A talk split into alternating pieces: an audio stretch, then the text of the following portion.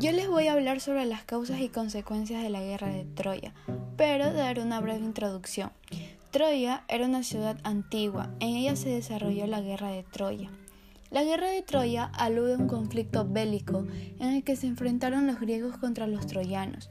A simple vista, el único motivo por el cual estalló la guerra consiste en el rapto de la reina Helena de Esparta por parte de París, príncipe de Troya. Consecuencias.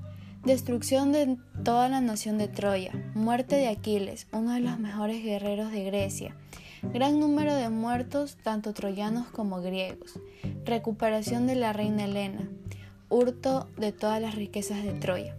Causas. En el poema épico de Homero se determina como principal causa el rapto efectuado por Paris, uno de los príncipes de Troya, de la reina Helena, quien en ese momento era la esposa de Menelao, rey de Esparta. Gracias.